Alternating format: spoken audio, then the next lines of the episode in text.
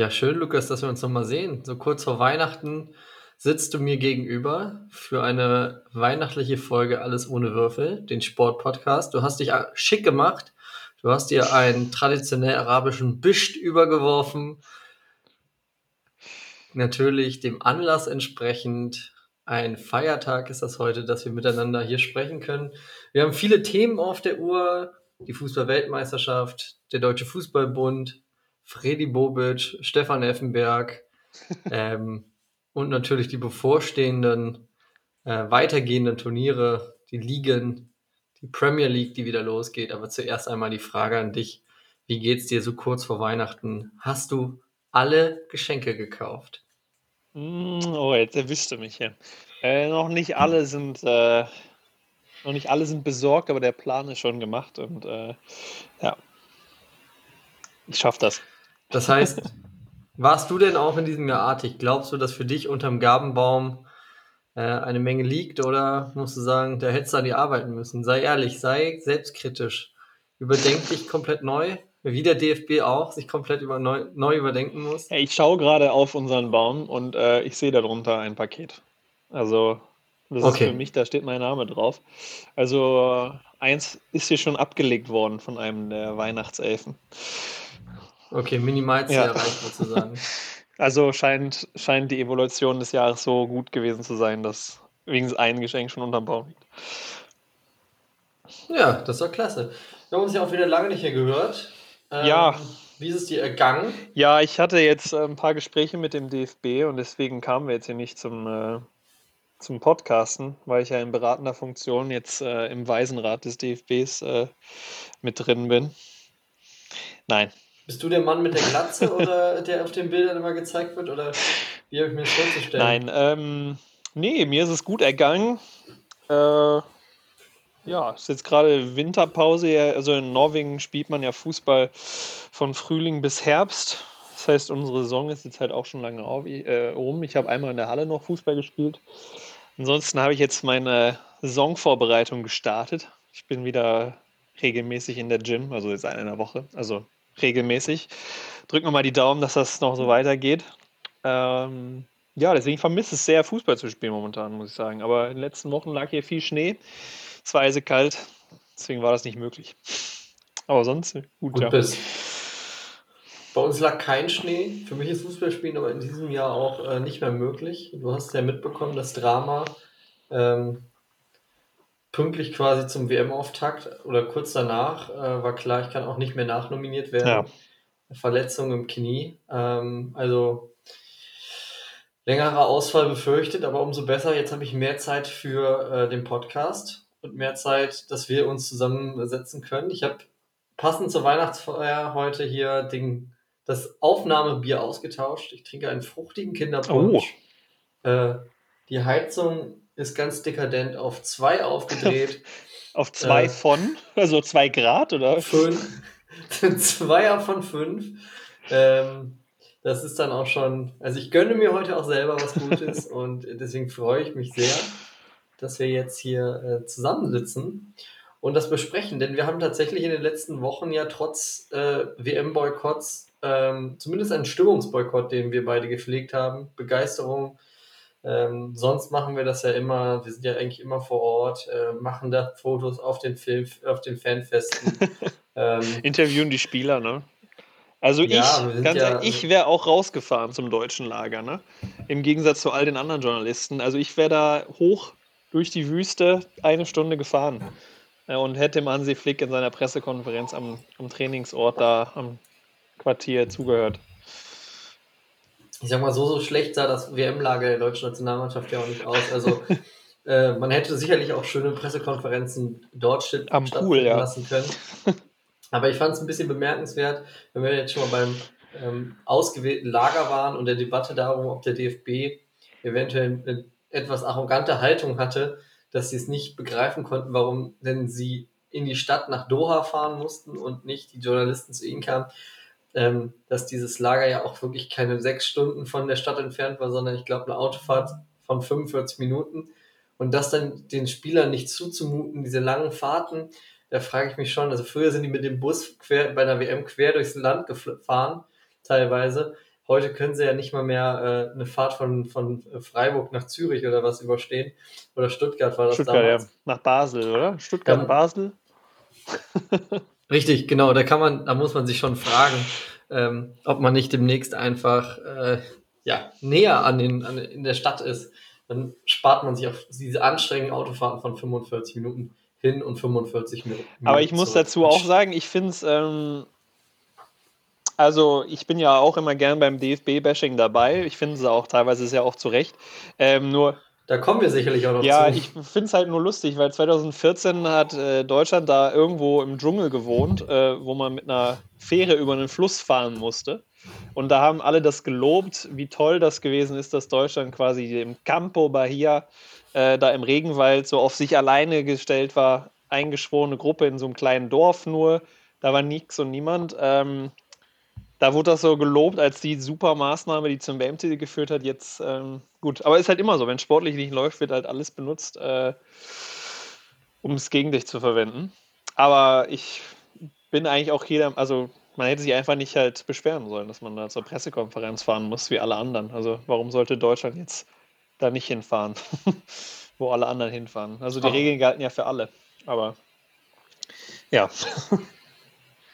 Ja, die Regeln sind für alle gleich und für manche sollten sie dann gleicher sein. Ne? Also das ist immer der, der bisschen der Anspruch, den man dann hört. Ähm, vor allen Dingen, wenn man sich dann selbst das Hotel ausgewählt hat. Wobei, ich muss sagen, es sah sehr schön aus. Ich hätte mir das auch vorstellen können, wenn es jetzt nicht in Katar gewesen wäre, da durchaus 14 Tage oder auch vier Wochen Urlaub zu machen dass dann da so eine, so eine Verweigerung äh, kommt, länger vor Ort zu bleiben. Äh, bei den Bedingungen, die man vorgefunden hat, daran kann es nicht gelegen Ja, aber haben. der DFB hat da auch ein großes Minus erwirtschaftet, glaube ich, dieses Jahr. Äh, vielleicht war einfach nicht mehr das Geld da für die zwei weiteren Wochen. Ich kann dir auch den Grund sagen. Also der fangen wir, eigentlich wollte ich der Reihe nach anfangen bei dieser Weltmeisterschaft, aber jetzt sind wir schon beim Grund, warum der DFB ein großes Minus gewirtschaftet hat. Also zum einen äh, Sicherlich sind die, die Spiele der deutschen Nationalmannschaft nicht ganz so attraktiv, dass man da hinfährt, ähm, die, die Testländerspiele oder Nations League-Spiele, äh, sodass man auch nicht immer vor ausverkauftem Haus spielt. Und zum anderen äh, die Trikotaktion nach Ausscheiden bei dieser WM, äh, das Deutschland-Trikot für 45 Euro Flock inbegriffen. Ich war großer Fan davon, war kurz davor tatsächlich mal wieder ein bisschen Support für die Mannschaft, also nicht für die Lahm für die Mannschaft die Mannschaft, sondern einfach für diese Mannschaft zu zeigen. Und ähm, ging nicht. Die Ös waren ausverkauft und auch die Üs waren nicht mehr verfügbar, sodass man weder Füllkrug noch Götze ah. äh, noch Gündogan sich machen konnte. Und ich muss ehrlich sein, ähm, natürlich Christian Günther wäre da Wahl Nummer 4 gewesen. Äh, ging dann leider auch nicht und dann habe ich mir kein Trikot gekauft und ich glaube, so ging es vielen Millionen Deutschen auch so äh, sodass am Ende natürlich die Riesenlücke in den Kassen des DFBs äh, zu erklären sind. Ja, das finde ich schon. Äh, es gab ja jetzt, ich habe die Meldung nur gelesen, dass ähm, anscheinend die Läden den DFB äh, und Adidas bitten wollen, kein neues Trikot rauszubringen zur Europameisterschaft, weil einfach noch so viele Trikots kartonweise überall rumstehen und deswegen werden die ja gerade von Adidas ähm, ja auf der Internetseite ja auch verhökert für 50 Prozent äh, Rabatt. Also ähm, ja, also da fehlt natürlich einiges. Obwohl, ich muss sagen, das Auswärtstrikot mir sehr gut gefällt, wenn wir jetzt einfach mal über äh, das Design reden des Trikots. Das Heimtrikot gefällt mir jetzt nicht so gut, aber das Auswärtstrikot finde ich sehr schick.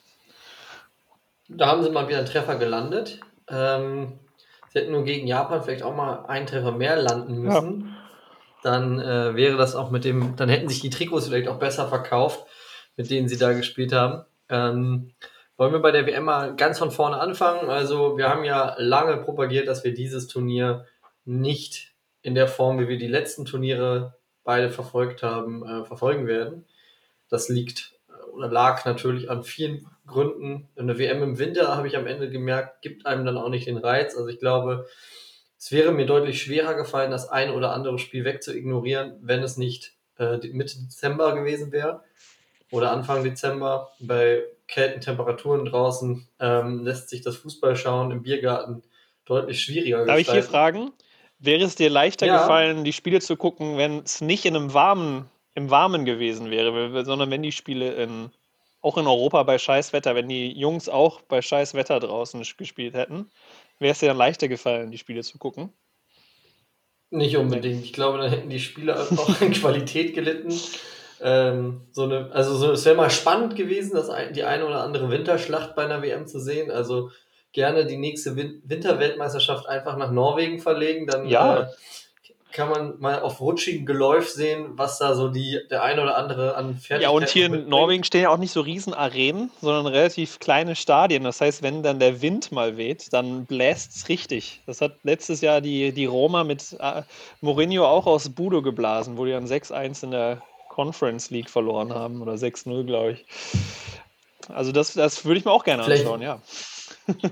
Das wäre vielleicht mal Vielleicht was. ein Winter, Winter neu- Games. ein Neuer Wettbewerb für die FIFA, oder? Da wäre doch direkt was, die Winter Games. Der FIFA, FIFA Winter Ja, Games. Wie Olympia gibt es dann jetzt äh, die Winter Games und die Summer Games. Ja, aber um zurück, zurückzukommen zu dem meiner Begeisterungsfähigkeit für das Turnier, natürlich die Menschenrechtslage, die komplette Vergabesituation. Es war natürlich die WM, mit der man sich am meisten beschäftigt hat, glaube ich. Also rundrum, das Ganze, wie wurde die WM vergeben, was sind da eigentlich für Sinne, was, auf was für eine Kultur trifft man da? Ich glaube, ich habe noch nie so viele Podcasts, Ja, Dokumentationen und Artikel zu einer WM konsumiert im Vorlauf und während der WM. Klar, mach mich nicht frei davon. Die Ergebnisse äh, haben mich natürlich schon äh, beschäftigt. Ich wollte schon natürlich den sportlichen Reiz, ähm, den kann man nicht wegignorieren. Da spielen eben die besten Fußballer, vermeintlich besten Fußballer der Welt, spielen den wichtigsten Titel der Welt aus. Und natürlich interessiert man sich dafür, wenn dann äh, ja, in der Vorrunde Japan Deutschland 2-1 schlägt. Da kann man sich nicht von frei machen. Aber ansonsten, ich habe tatsächlich es geschafft, bis gestern, äh, bis zum Endspiel, ähm, kein Spiel über 90 Minuten überhaupt zu verfolgen. Ich glaube, ich habe mal ein Spiel von Argentinien reingeschaltet, nach fünf Minuten wieder ausgeschaltet. Ähm, und ein Elfmeterschießen, glaube ich, in voller Länge geguckt. Und ansonsten ließ es mich relativ kalt, den Fernseher einzuschalten für dieses Turnier.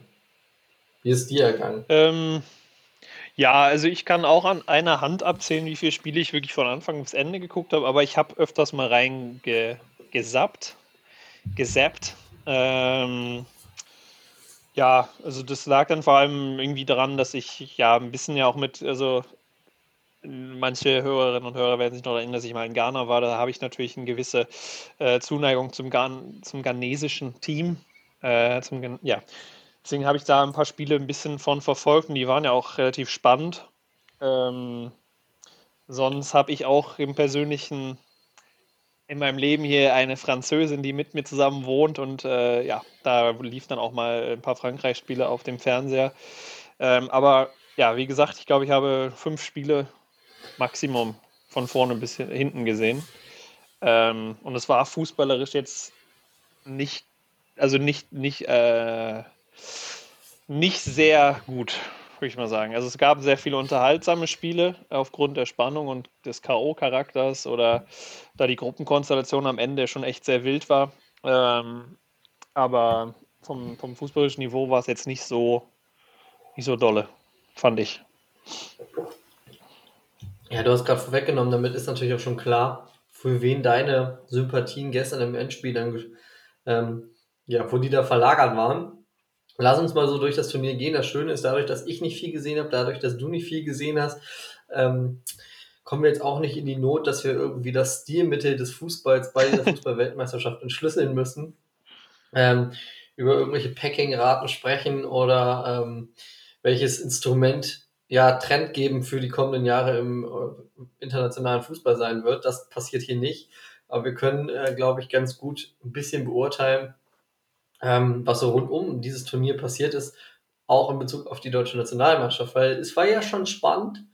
Ähm, im Vorlauf diese Diskussion, äh, sollte man überhaupt nach Katar fliegen? Natürlich, äh, meine Meinung, nein, vor allen Dingen nicht, wenn man dann äh, vor Ort sagt, man möchte ein Zeichen setzen. Das gesetzte Zeichen war dann äh, wegen Nichtabsprache mit der FIFA verboten. Äh, dadurch dann dieses Alternativzeichen, was auch belächelt wurde, der Spott und der Hohn, dem sich der DFB aussetzen musste. Ähm, man muss ihn auch zugutehalten oder dass man eben ja keine breite Unterstützung erfahren hat von anderen Verbänden, dann ist es besonders schwierig, äh, dort stark aufzutreten. Ähm, aber im Voraus anders, war es einfach anders kommuniziert. Dann eben diese Geste beim zweiten Spiel gegen Spanien. Äh, nee, beim ersten Spiel gegen Japan war es ja. Ja, danach kam ja nichts und, mehr.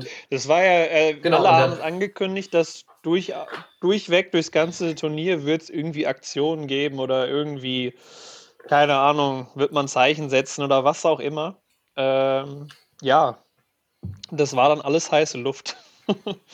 es gab nur die Mund, den Mund zu gegen Japan. Ja, Mund zu, Tor war offen, 2-1 verloren gegen Japan. Ich fand, das war dann ja auch, da hatte man dann direkt wieder dieses Gefühl, was man 2018 auch hatte, dieses, ja, die sind, die sind nicht heiß auf den Titel. Es wurde ja auch viel geschrieben, die Mannschaft, die, dieses zu satt, ähm, die wollen gar keinen Titel Hansi gewinnen. Flick würde jetzt widersprechen. ja, eben, also Hansi Flick äh, hat das auf die Palme gebracht. Bastian Schweinsteiger hat diese These ja prominent vertreten, ähm, live in der ARD. Und dann brandete die Kritikwelle auf, dass diese Mannschaft zu wenig Qualität habe. Also das, ja. Äh, gerade in der Innenverteidigung, wenn das so wäre, muss man sich fragen, warum hat man denn nicht den besten Innenverteidiger mitgenommen? Womöglich, also der die beste Saison spielt äh, in Deutschland mit Mats Hummels. Ja, also hat man versäumt? Ja, aber diese Diskussion finde ich auch. Ähm, ja, also, entschuldige, also, dass die Mannschaft qualitativ nicht äh, mithalten kann, das, das, das finde ich Quatsch. Ähm, also, jetzt vom Spielermaterial und so, was, was wir für Talent haben auf jeglichen Positionen eigentlich, äh, ist, sollte auf jeden Fall für die Top 5, würde ich sagen, der Welt reichen. Außer jetzt, also klar, auf den Außenverteidigungspositionen ist es nicht ideal, aber ähm, ich meine, Frankreich hat jetzt auch nicht die idealen Außenverteidiger. Ähm, gut, sie haben jetzt einen entdeckt mit Theo Hernandez oder nicht entdeckt, aber er war eigentlich nicht gesetzt. Ähm, aber sonst haben, hat Frankreich ja auch äh, mit vier Innenverteidigern beim letzten Mal die WM äh, geholt und hat jetzt auch mit vier Innenverteidigern angefangen. Ähm, musste dann wechseln. Also Deutschland hätte ja auch das Material sage ich mal so, im System hinten umzustellen ähm, und dann, sage ich mal, auf allen Positionen internationale Klasse zu haben. Aber ja, vom Spielermaterial, also deswegen die, diese äh, Ausrede lasse ich nicht gelten. Ich finde, Deutschland hat absolut das Talent, äh, eine Top-5-Mannschaft zu stellen. Ja, zumal man ja auch sagen muss, dass man das Spiel, wo man ja mit Abstand am schlechtesten war, äh, das war das erste Spiel gegen Japan, rein gemessen am Ergebnis. Ähm, wenn du dir da das 1-0 wegnehmen lässt, deine Chancen selber nicht machst. Ähm, dass die Japaner jetzt in der Welt, Weltspitze nicht wenig, äh, nicht viele Fußballer vertreten haben, das ist auch klar. Also ich, äh, das ist eine gute Truppe gewesen, keine Frage. Japan unangenehmer Gegner, ganz sicher. Die hatten auch richtig Lust und waren dann ja auch beflügelt vom 1-1. Aber bis dahin hatte man die ja gut im Griff und äh, von der Qualität, da waren viele Spieler dabei, die schon einige Turniere mitgemacht haben, die jedes Jahr Champions League spielen. Bei den Japanern waren viele dabei, die bis vor kurzem noch bei Arminia Bielefeld oder jetzt aktuell beim SC Freiburg, VfL Bochum und Co. gespielt oder gespielt ja, haben. Ja, Bochum hat uns ja und versenkt. Bochum, ja, Stuttgart, also und das ist ja ehrlich gesagt äh, verglichen damit, was die deutsche Nationalmannschaft auf dem Papier für Potenzial und für Qualität hat, ist ja nicht vergleichbar. Also die, die Frage, waren die vielleicht im ersten Spiel nicht komplett fokussiert oder waren die irgendwie nicht darauf eingestellt? Da muss man, da können wir jetzt gar keine. Gar ja, das wollte ich gerade sagen. Wir können es ja jetzt eigentlich nicht tiefgründig analysieren. Es ist jetzt auch schon lange her. Ähm, ja, wollen wir auch gar nicht. Ja. Aber wir wollen so ein bisschen. Ich finde es einfach, es zeigt halt einfach die Härte dieses Turniers, äh, dieses Turnierformats. Ne? Man hat nur drei Spiele in der Gruppenphase. Ähm, und es war dann nur eine verrückte Ausgangslage. ähm, ja, ich habe die Spiele dann, die zweite, das zweite und dritte Spiel der deutschen Nationalmannschaft, das, die gehören zu den Spielen, die ich ganz geguckt habe. Und da muss ich jetzt sagen, da hat mich jetzt die Leistung äh, eigentlich, sehr, also vor allem gegen Spanien, sehr überzeugt. Ähm, und das Problem ist halt, dass du hinten halt ein, zwei Fehler zu viel gemacht hast. Und gegen Costa Rica äh, hätte ich es vielleicht ein bisschen anders angegangen äh, das Spiel. Wenn ich jetzt kurz zurückblicke mit dem Stürmer direkt. Ähm, man hätte halt von Anfang an drauf gehen müssen, da vielleicht doch die sieben Tore zu schießen, ähm, die Spanien auch geschossen hat. Ähm, einfach um quasi selber ähm, ja, selber zu bestimmen, was passiert am Ende dieser, dieses Spieltags äh, und nicht darauf angewiesen zu sein, dass die Spanier äh, sich mit einem, einem Unentschieden durchsetzen oder mit einem Sieg gegen Japan.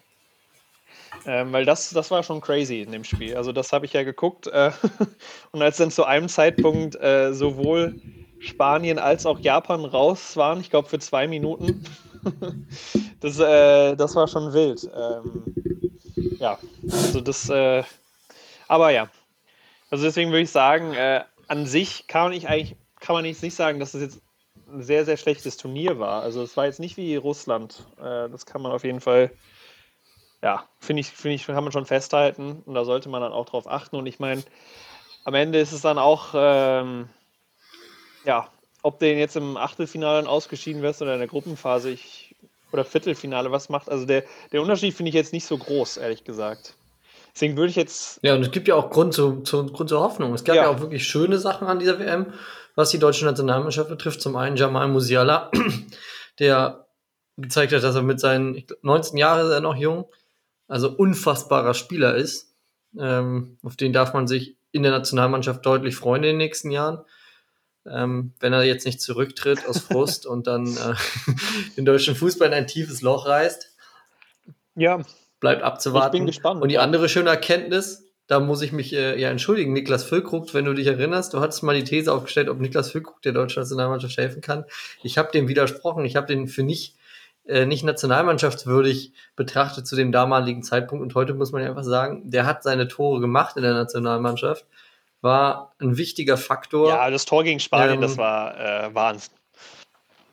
Äh, ja. Genau, und auch das Tor gegen den Oman in der Vorbereitung zu diesem Turnier. Also er hat jetzt, glaube ich, äh, eine sehr gute Quote in der Nationalmannschaft. Ich glaube, vier Spiele, drei Tore. Das muss man ihm erstmal nachmachen. Ja, und also ich meine, das, ich, das war vor allem, fand ich, was äh, am Anfang gegen Spanien gefehlt hat und auch gegen Costa Rica gefehlt hat. Es hat dieser Zielspieler da vorne gefehlt. Weil, ähm, ich weiß nicht, äh, Jogi Löw hat es ja auch, glaube ich, mal eine Zeit lang mit Mario Götze als Stürmer versucht. Nach 2014, meine ich. Wo Miroslav Klose dann fertig war und dann auch erstmal ein neuer Stürmer gesucht werden musste. Dann musste, glaube ich, Mario Götze da teilweise spielen im Sturm. Ähm, ja, jetzt war es Thomas Müller, der dann vorne die vorderste Front und das, das äh, macht einfach einen Unterschied, ob du da halt einen richtigen Stürmer vorne drin hast, ähm, der bullig ist oder der auch einfach eine Präsenz da vorne hat, die Bälle halten kann ähm, und Zielspieler halt hast, ne? Also das.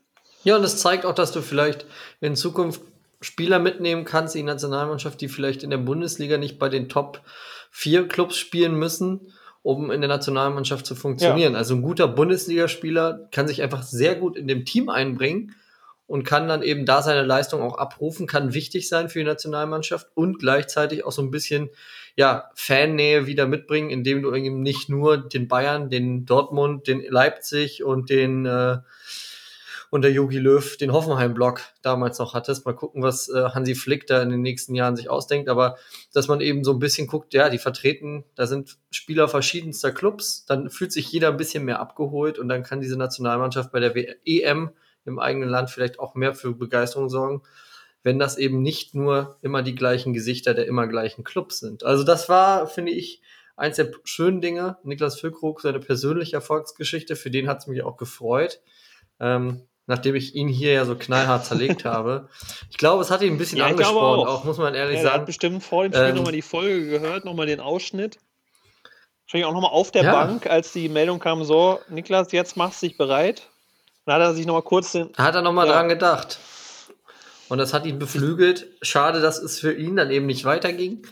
Ähm, so viel Nationalmannschaft. Ansonsten, ja, der restliche Turnierverlauf, da sind ja dann auch einige Favoriten gescheitert. Wir müssen auch über Marokko reden. Ähm, ja, der Favorit die irgendwie im Halbfinale gescheitert, Marokko.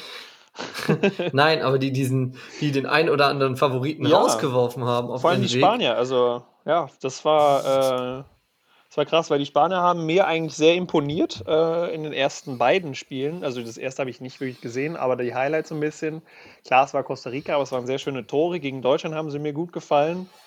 Ähm, ja, und dann, wie das dann halt immer so ist, wenn man so ein bisschen taktiert im dritten Gruppenspiel, kann ein das aus der Fassung bringen. Und das hat dann gar nicht funktioniert gegen, äh, gegen Marokko im Achtelfinale. Davon habe ich äh, auch Strecken geguckt von der zweiten Halbzeit, teilweise ja. Das, ja. Was ich ein bisschen schade fand mit dem deutschen Aus, war auch so ein bisschen, dass dann die gefühlt die Berichterstattung rund um die WM ein bisschen abgenommen hat. Also klar, die Spiele wurden dann noch begleitet, aber man hat vorher dann doch ein bisschen mehr mitbekommen, ähm, was so diese WM sonst noch so für Geschichten geschrieben hat. Äh, das war dann plötzlich weg. Also dieses äh, Verkehrschaos, was jetzt auch beim WM-Finale jetzt doch nochmal thematisiert wurde, dass eben nicht alles so glatt lief und dass wir womöglich doch nicht die beste WM aller Zeiten hatten, obwohl sie uns ähm, versprochen wurde. Und ich habe sie nicht als solche wahrgenommen. Ähm, das flaute dann so ein bisschen ab. Auch dieses ähm, am zweiten Vorspieltag der Vorrunde hieß es dann plötzlich, ab jetzt darf, dürfe man auch äh, die Regenbogenfahne mit ins Stadion nehmen. Ähm, da wurde dann auch wenig weiter darüber berichtet, also viel im Vorlauf zu dieser WM. Und von vor Ort hat man dann leider zu wenig mitbekommen, was so rund um die Stadien, rund um die Spiele selber passiert. Das hätte mich mehr interessiert, wenn man da noch ein bisschen äh, was gesehen hätte. Und dafür wäre natürlich die Nationalmannschaft auch wichtig gewesen, weil sie hat versprochen, ja, wie du gesagt hast, überall Zeichen zu setzen. Das ist dann eben wer, bei wer hat das versprochen? Ich glaube eher, dass es äh, Bierhoff versprochen hat, äh, nicht so wirklich die Mannschaft. Ähm, ja. ja. aber es gab auch Spieler, die ja gesagt haben, wir wollen. Ja, stimmt, ja, also, Leon Goretzka. Von, ja. vom, genau, und von Leon Goretzka war es ja dann auch äh, wirklich wenig zu er sehen. Er hat sich aus Protest ähm, auf die sowohl, Bank gesetzt, teilweise. sowohl spielerisch als auch eben, ähm, ja, moralisch hat er wenig Zeichen gesetzt. Das wäre, wäre wünschenswert gewesen. Ja, darf ich mal äh, die skurrilsten Sachen aufzählen, die mir jetzt hier so in den Kopf fallen, so von den Geschichten drumherum. Ähm, ja, gerne, weil ich. Ja, fand ich äh, erstens, also das ist jetzt nicht gerankt, irgendwie nach, äh, nach äh, weiß nicht, zum, zum skurrilsten gerankt, sondern einfach mal aufgezählt, einfach äh, ohne Wertung. Ähm, fand ich, äh, das erste fand ich sehr komisch, dass halt immer, also nee, ganz am Anfang gab es ja diese Verwirrung um die ähm, Stadionkapazitäten. Ähm, weil eigentlich die Stadionkapazitäten, die vorher kommuniziert wurden, die wurden eigentlich bei jedem Spiel übertroffen. Äh, irgendwie beim Eröffnungsspiel äh, waren glaube, zwei wurden irgendwie 83.000 wurden gemeldet und das Stadion fast, aber offiziell eigentlich nur 80.000. Das ging so weiter, bis die FIFA dann korrigierte Kapazitäten äh, aufgezählt hat. Aber was noch skurriler daran war, war eigentlich, dass äh, man immer auf den Fernsehbildern gesehen hat, wie viele Plätze überall frei waren. Äh, man konnte überall Sitzschalen noch dazwischen durchsehen. Das heißt, also diese Zahlen, also den glaube ich, kein bisschen diese Zahl. Das fand ich, das fand ich einfach äh, ja, bemerkenswert. Das ist so ähnlich wie Donald Trump, der dann da erzählt, dass bei seiner äh, ja, ja, bei seiner Einsegnung da, dass da, äh, dass da, dass da mehr, deutlich mehr Leute waren als bei Barack Obama und dann legst du die beiden Bilder nebeneinander. Ähm, naja, das fand ich auf jeden Fall skurril. Es ist halt immer schlecht, was zu behaupten, was sich mit äh, Bildern ja. ähm, kontrollieren lässt. Also dann gib doch einfach gar keine Zahlen raus und lass die Leute denken, wie viele denn da sein könnten. Aber das war wirklich, ähm, gerade im Eröffnungsspiel, wo du dir gedacht hast, da guckt ja jetzt tatsächlich die ganze Welt dann doch ein bisschen hin, auch wenn nur der Gastgeber Katar gegen, ähm, gegen Ecuador spielt. Ähm, aber trotzdem, also da diese, diese leeren Ränge, ja, das, eine halbe Stunde Das kam ja dann auch noch dazu. Ähm, das fand ich auch skurril, äh, dass die Einheimischen Fans äh, dann, also in Massen, äh, ab, weiß ich nicht, 60., 65. aus den Stadien geflohen sind. Ähm, weil sie dann doch wohl sehr enttäuscht feststellen mussten, das beim Eröffnungsspiel, also äh, feststellen mussten, dass äh, ja, die katarische Nationalmannschaft, die ja, keine Ahnung, irgendwie jetzt in den letzten zehn Jahren irgendwie hoch, hoch oder zusammengewürfelt wurde, dass die dann doch nicht äh, das Niveau hatte, da mitzuhalten. Ja, hat die Auslosung äh, mit Ecuador als ersten Gegner auch gar nicht so viel bewirkt, wie man sich das vielleicht erhofft oder ähm, womöglich auch erkauft hat. Das ist ja, ja. Man, man ist ja bei als Auslosung hat man ja so ein bisschen gedacht, ja, ja, das ist eine Gruppe, die könnte Katar womöglich schaffen mit ganz, ganz viel Glück. Und am Ende war es ja dann äh, nach dem ersten Spiel mehr als eindeutig wohl, dass Katar ähm, nicht auf dem Niveau der, der, des Weltfußballs ist, um bei einer solchen Weltmeisterschaft irgendwo auch nur eine Rolle spielen zu können. Ja. Ähm, gehen wir mal weiter mit den skurrilen Sachen. Äh, dann, es gab ein Spiel, ich bin mir nicht mehr sicher von wem. Ähm, da wurde mit weißen Trikots gespielt. Ich glaube, England war es, genau. Und da waren dann so komische grüne Streifen auf dem Trikot, die sehr danach aussahen, dass der Rasen äh, mit grüner Farbe eingefärbt worden ist, um braune Stellen zu übertünchen. Äh, die FIFA und auch der Gastgeber haben das dann, also das Komitee da, haben das dann beschritten, aber äh, Experten haben wohl gesagt, das sieht deutlich, äh, und es sah sehr ähnlich aus, wie das äh, beim American Football ist, wenn die da auch so Kunstrasen zocken. Ähm, halt so, so grüne, so eine grüne Farbe auf den weißen Trikots. Äh, und generell haben sie es dann, glaube ich, nachher, sie haben dann gemerkt, dass es aufgeflogen, haben es dann gelassen, weil der Rasen, die, Ra die, die Plätze sahen nachher sehr schlecht aus. Ähm, sehr viel braun, was ja auch klar ist. Das waren ja jetzt, glaube ich, nur acht Stadien, äh, also sehr intensive Belastung für die Plätze da. Ähm, ja, weiter mit den skurrilen Sachen. Dann natürlich gestern bei der Pokalübergabe dieser komische äh, durchsichtige schwarze Umhang, äh, den Messi, der, der Bischt. der Bischt, ja, dem Messi da umgelegt worden ist. Aus äh, deutschen Medien kommt da jetzt schon wieder sehr viel Kritik, ja auch aus äh, norwegischen Medien übrigens auch. Ähm, dass das jetzt irgendwie so der letzte äh, Marketing-Gag irgendwie war von Katar und der FIFA. Äh, da wollte ich auch kurz mit dir drüber sprechen. Also die Szene ist ja dann äh, bei der Pokalübergabe oder kurz davor wird Lionel Messi ähm, vom, vom Emir, ist es der Emir im, mhm. der, der, der, dieser Bischt-Überhang und der unterhält sich mit Gianni Infantino und man muss sich ja fragen, ob Lionel Messi das so richtig cool fand. Die Kritik ist daran natürlich, dass er nicht sein eigenes Trikot, in seinem eigenen Trikot äh, mit seiner leserlich Rückennummer den Pokal in die Luft strecken kann, weil das sind die Bilder, die für immer bleiben. Jetzt hat er halt so ein, äh, ja, Sandro Wagner würde sagen, so einen schwarzen Bademantel an. Ähm, der war durchsichtig, also das ist dann eher schon so, ein sexy Bademantel. der auch noch, genau, der äh, durchaus auch zu anderen Anlässen getragen werden könnte, zumindest bei uns im Kulturkreis. Aber gut, das, lassen wir das mal. Es ist ja deren, deren kulturelles Ding. Aber ich habe mich gefragt, wie witzig wäre es gewesen? WM 2006, äh, Italien gewinnt die Weltmeisterschaft gegen, äh, gegen Frankreich und im, nach Abpfiff ähm, überreicht Angela Merkel dem italienischen Kapitän Fabio Cannavaro eine Lederhose, nee. weil es deutsches Kulturgut ist. Tennis, oder Tennis, eine, Tennissocken und Sandalen. Oder das. oder genau, also da wäre die Frage, welche, welche Stilmittel 2018 Wladimir Putin sitzt dem ja, so eine, Bärenpelz, eine Bärenpelzmütze auf oder 2014 in Brasilien, ähm, ja, da keine Ahnung, eine, eine kurze, knappe Badehose. Es ist so ein bisschen. wenn wir das jetzt, wenn wir das jetzt zum, äh, zum Standard machen, freue ich mich ehrlich gesagt auf die kommenden Turniere, weil man bis zum Ende auch ein bisschen miträtseln darf. Was muss der Kapitän denn ähm, aus Würde, aus Amtswürdenmäßig sich überstreifen lassen? In Amerika ein Football-Trikot, ja, äh, oder äh, wenn, örtlichen Biersponsor. Ja, oder wenn, äh, wenn Donald Trump nochmal wieder gewählt wird, ich glaube, dann gibt es so eine rote Kappe. Ja, was wir nicht hoffen wollen. Also beides, beides wollen wir nicht hoffen, aber es könnte zu skurrilen äh, Szenen führen.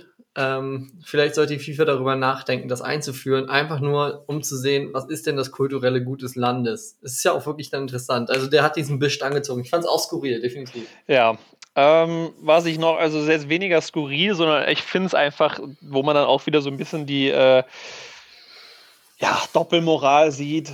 Ähm, und es auch nichts mit der Aussage zu tun hat, irgendwie, dass Sport unpolitisch sei, Fußball ist unpolitisch, es geht um Fußball, war, dass eigentlich alle Länder, äh, Nationalmannschaften mit äh, arabischem Background, ähm, sowohl auch, also auch die katarische, ähm, ja, zu mehreren Anlässen auf dem Platz halt die äh, palästinensische Flagge gezeigt hat. Ich glaube, im ersten Spiel hatte sogar der katarische Kapitän eine Kapitänsbinde mit der Flagge drauf, also mit der Flagge von Palästina.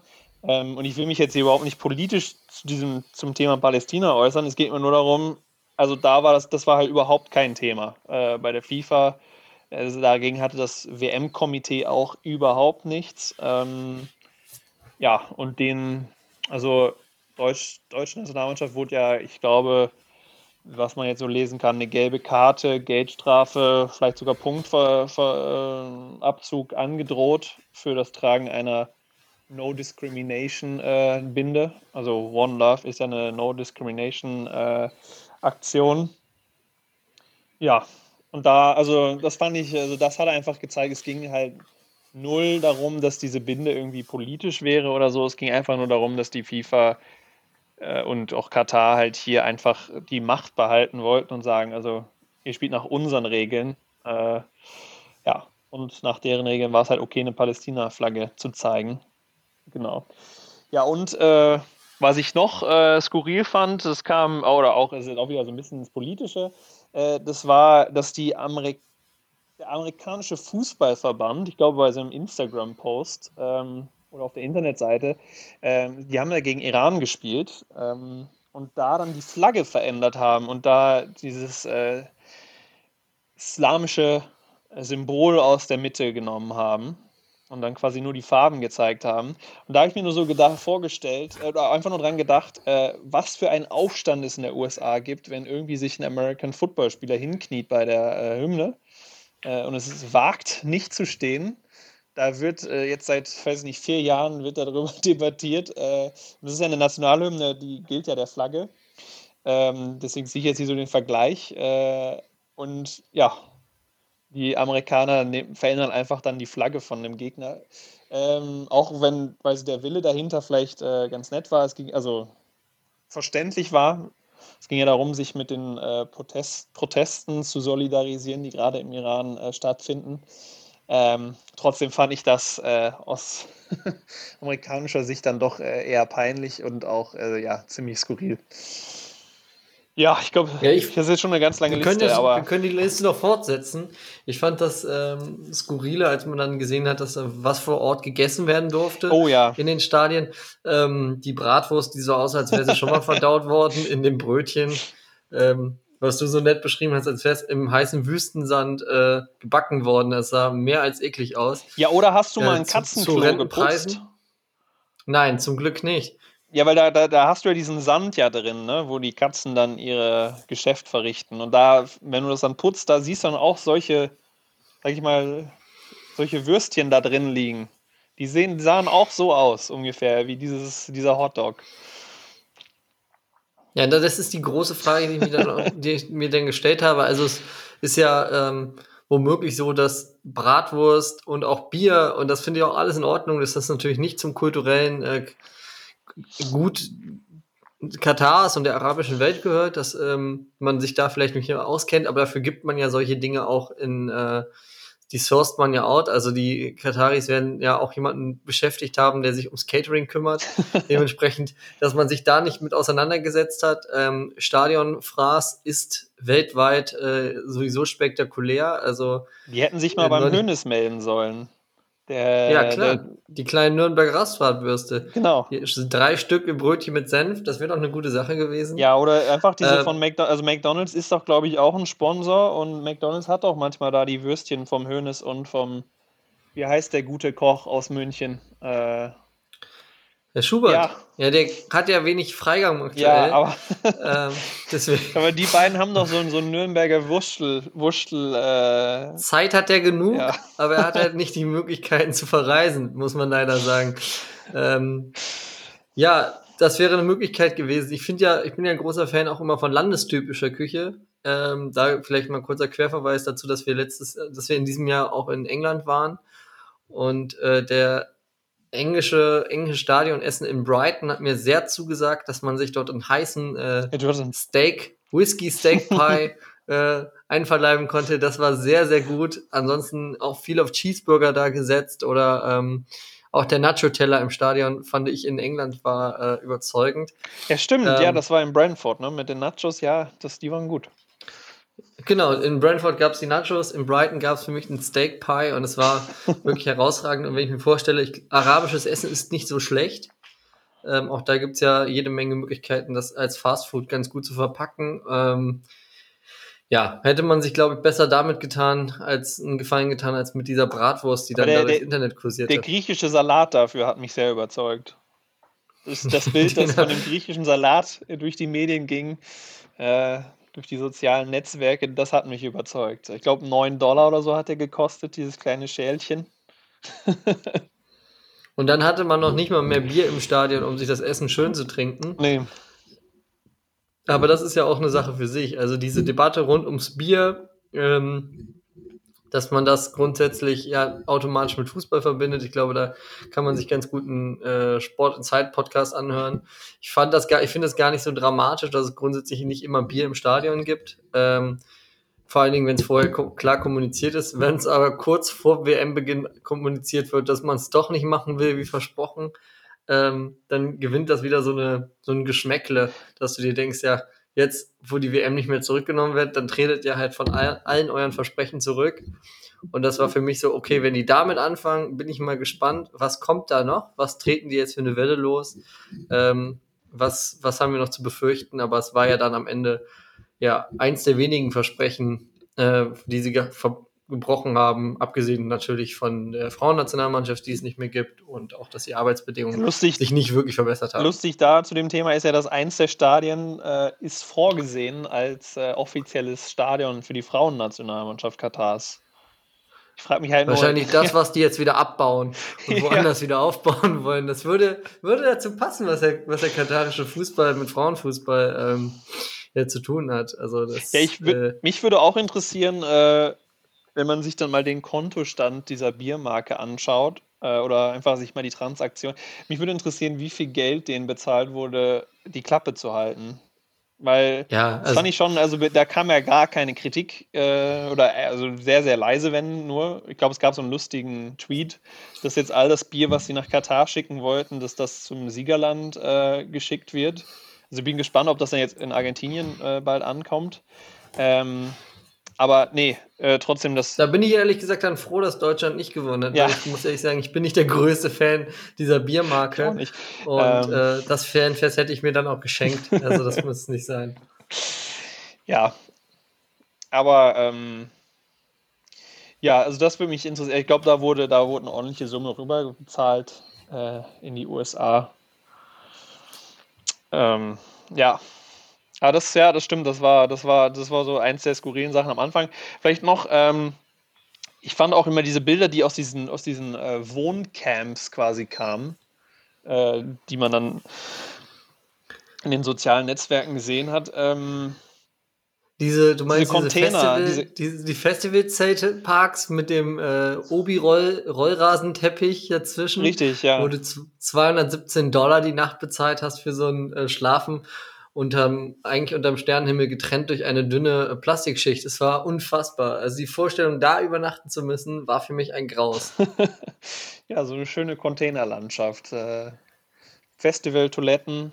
Kann nur froh sein, in Katar regnet es nicht so oft. Das heißt, da versinkt man dann nicht im Schlamm. Ja, gut, dafür hat man dann angenehme Temperaturen auch gehabt von um die 30 Grad im unklimatisierten Zelt. Also ich glaube, du hättest dir da ein bisschen Regen gewünscht, weil dann hättest du wenigstens, ja, nicht dem äh, Hitzeschock erliegen müssen. Wäre es ein bisschen nass geworden. Was dann natürlich umgekehrt in den Stadien ja auch kurios war, dass sie diese ähm, Klimaanlagen offensichtlich so kalt gestellt haben, dass man äh, sich erkältet hat. Das hat sich ja dann auch bis zum Finale und bis zur französischen Nationalmannschaft äh, fortgetragen. Ähm, da muss man ja ehrlich sagen. Jetzt haben unfassbar viele Spieler auch lange Trikotärmel. Also das war ja so ein bisschen das Revival dieses Jahr äh, bei dieser WM. Das jetzt endlich wieder, es gibt wieder Longsleeve Jerseys, also Trikots mit langen Armen. Ähm, das war ja ein bisschen ausgestorben. Sie waren jetzt wieder da und sie wurden auch offenbar gebraucht, weil äh, ist den Jungs da unten, weil da waren ja auch die Turbinen, man konnte ja im Fernsehen sehr gut sehen, diese, diese Löcher quasi der Klimaanlagen, die rundrum waren. Die standen da anscheinend im kalten Wind, die Spieler. Und auch für die Fans auf den Tribünen war es ja offensichtlich nicht angenehm. Ähm, da hat man ja gehört, dass sich die Spielerfrauen auch beschwert haben, dass es zu kalt in den Stadien sei. Also so ein bisschen. Ja, mit denen will ja, man sich auch nicht anlegen, mit den Spielerfrauen. Richtig, die sind die mächtigsten ja. Personen. Äh, das darf man nicht unterschätzen. Ähm, da kann man jetzt vielleicht auch mal zu der Gesch ein bisschen zum Sport kommen. Es war ja auch so die letzte Weltmeisterschaft offensichtlich von Messi und von Ronaldo mit sehr unterschiedlichen Ausgängen für die beiden. Also und Neymar vielleicht sogar auch, ne? Ich glaube, er hatte auch gesagt, dass das für ihn wahrscheinlich die letzte WM war. Ja, das ist gut möglich. Ich meine, der ist ja jetzt auch Anfang, müsste ja jetzt Anfang 30, 30 ja, sein. glaube ich. Ja, ja dann wird's, könnte es knapp werden, allerdings muss man sich ausschließen. Also wenn er so lang spielt wie Messi, Ronaldo und Co., aber es ist ja dann auch so ein bisschen, genau, die Geschichte des Turniers gewesen von Anfang an. Darauf war die äh, Erzählung ja aus. die beiden vermeintlichen Goats. Ähm, Jetzt gibt es nur noch einen. Jetzt gibt es nur, noch ein, es gibt nur noch einen Goat. Die Diskussion ist damit jetzt beendet. Es gibt nur einen ja. Super Goat. ja, muss man mal vielleicht drüber nach, Also, und dann diese, die, die Skurrilität, dass Ronaldo mh, hm, in diesem Spiel, ich glaube, im, im Achtelfinale nicht spielen durfte. Ja, gegen die Schweiz. Gegen die Schweiz. Er saß auf der Bank. Sein Vertreter hat dann auch mal kurzerhand drei Tore geschossen. Ja, Gonzalo also, Ramos von Benfica Lissabon. Hat gar nicht mal so underperformed. Nee. Ähm, also das war tatsächlich, also schlechter kann es eigentlich nicht laufen für jemanden, der gebencht wird, äh, dass seine Vertretung dann ja, drei Tore schießt. Und im Anschluss die geballte Fußballkompetenz seiner der Familie Ronaldos in Social Media zu sehen war. Also diese, ich, das waren Postings, glaube ich, der Schwester. Ja, die Schwester, die, die Schwester legt ja immer an los. Also sobald da irgendjemand nur äh, den Finger mal hebt und sagt, Chrissy, so nicht, da kommt dann direkt die Schwester aus der Hecke. Ich habe aber gar nicht den Artikel, Wikipedia-Artikel gefunden, der ihre Trainervita aufzählt, sodass man äh, herauslesen könnte, wo sie ihren Fußball-Sachverstand hat. Also ich finde dieses Einmischen von außen durch äh, Personen, die dem Sport ja relativ fern sind, also es ist ja auch wie wenn Fans, es ist ja im Grunde nichts anderes als prominente Fans, ähm, wenn die dann ihre Meinung so äußern, dann denkst du, das kann doch nicht ja, sein. Mir wäre das halt als Spieler auch sehr unangenehm. Also wenn ich jetzt Absolut. der Spieler wäre und äh, also ja, vor allem halt in dem, in dem, wie da, also in dem Ton auch, wie sie ja regelmäßig loslegt. Äh. Das rückt ja auch dann den, den Spieler nicht ins positivste Licht ähm, und macht ja auch, ich sag mal, die Verträge äh, für, für solche Spieler gut. Er, ist am, er steht am Ende seiner Karriere. Für Vereine wird es ja dann auch so äh, interessant, ob du dir so einen Spieler holst, wenn du aus dem Umfeld des Spielers zu befürchten hast, dass da regelmäßig quergeschossen wird ähm, gegen alle, gegen den Trainer, die Vereinsführung etc. Ähm, gut, am Ende hat es den portugiesischen Trainer natürlich vollkommen zu Recht jetzt getroffen, dass er entlassen wurde, nachdem er Ronny da auf der Bank hat schmoren lassen. Aber das finde ich schon, ja, fand ich auch ein bisschen peinlich. Ich finde es muss nicht sein, dass die Eltern, äh, dass die, die, die Familie äh, sich so sehr da einmischt. So ein Trainer trifft, ob man es äh, ob man es glauben mag oder nicht, also solche Entscheidungen nicht einfach aus Lust und Laune. Also da nee. gibt es dann schon Gründe für. Aber ich glaube, die Zeit von Cristiano Ronaldo ist jetzt endgültig beendet. Glaubst du, er setzt seine Karriere in Europa noch fort?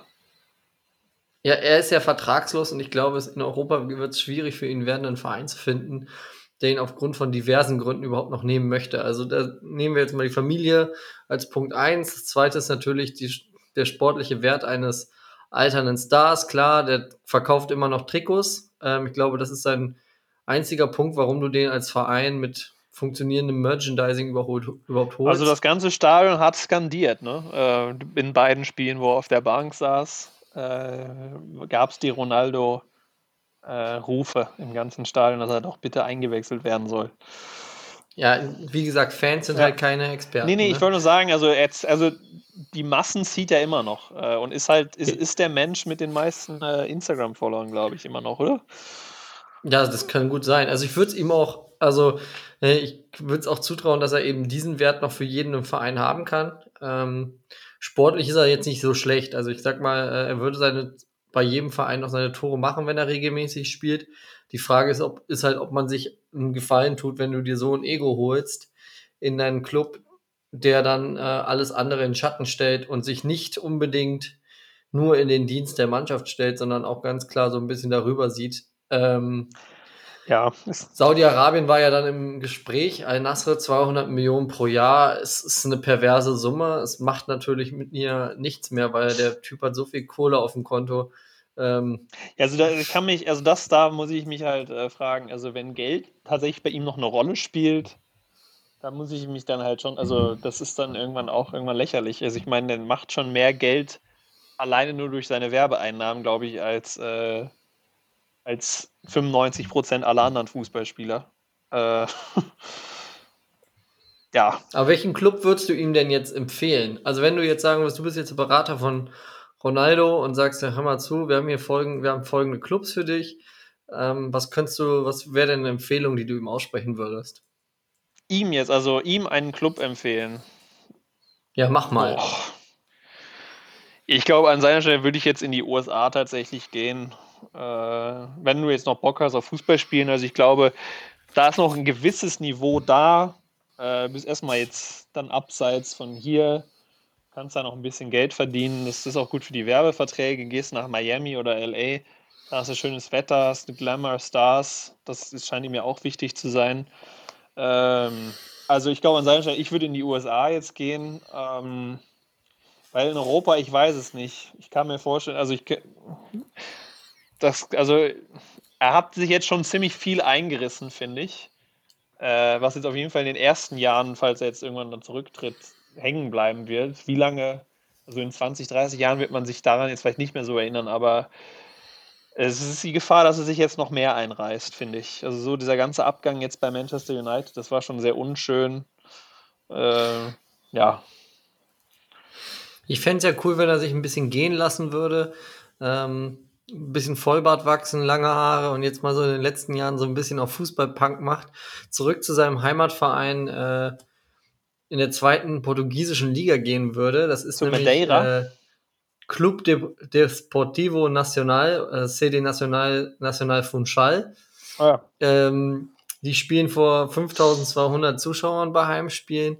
Und ich fände irgendwie, dass er jetzt nochmal guckt, dass er in den letzten Jahren vielleicht ein bisschen äh, Sympathien sammelt. sich nochmal Sympathien aufbaut, die er sich zuletzt leider ein wenig verspielt hat. Also äh, er ist ein großartiger Fußballer, er bringt ganz, ganz viel mit, klar. Ähm, hat ja eine Wahnsinnskarriere hingelegt. Er muss jetzt nicht ums Geld noch äh, auf den letzten Tagen da nach Saudi-Arabien fliegen und das machen.